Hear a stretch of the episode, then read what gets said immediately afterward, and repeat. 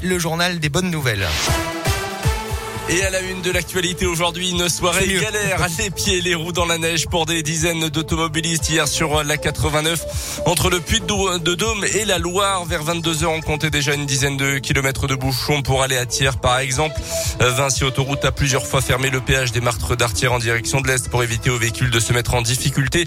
La 89 qui a rouvert à 6 heures tout à l'heure depuis donc ce péage et au nœud de Nervieux également côté Loire. Les difficultés ont commencé dès le milieu de matinée hier. Les chutes de neige ne se sont quasiment pas interrompus jusqu'au soir. Le Puy-de-Dôme euh, qui est toujours placé en vigilance orange, neige et verglas jusqu'à euh, dans début d'après-midi à 13h selon Météo France.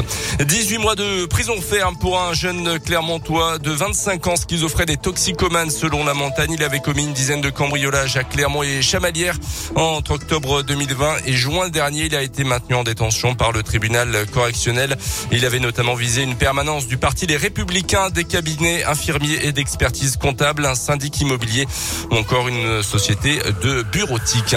Le dépistage réactif dans les établissements scolaires généralisé à partir d'aujourd'hui. C'est un protocole permettant de tester l'ensemble d'une classe de primaire lorsqu'un cas de Covid est détecté.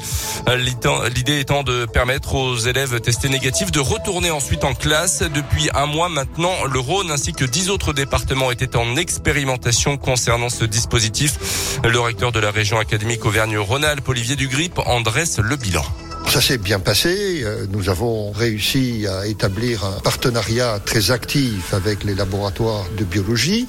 Ceux-ci ont pu intervenir dans 60% euh, des cas, ce qui a permis d'éviter un grand nombre de fermetures de classes. Mais avec euh, l'augmentation des cas de contamination, cela devient un peu plus difficile.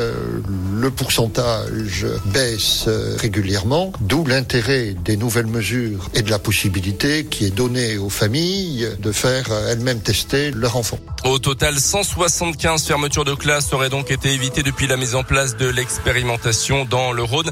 Plus de 40 000 boîtes d'autotests doivent être acheminées cette semaine à tous les élèves de 6e de l'académie.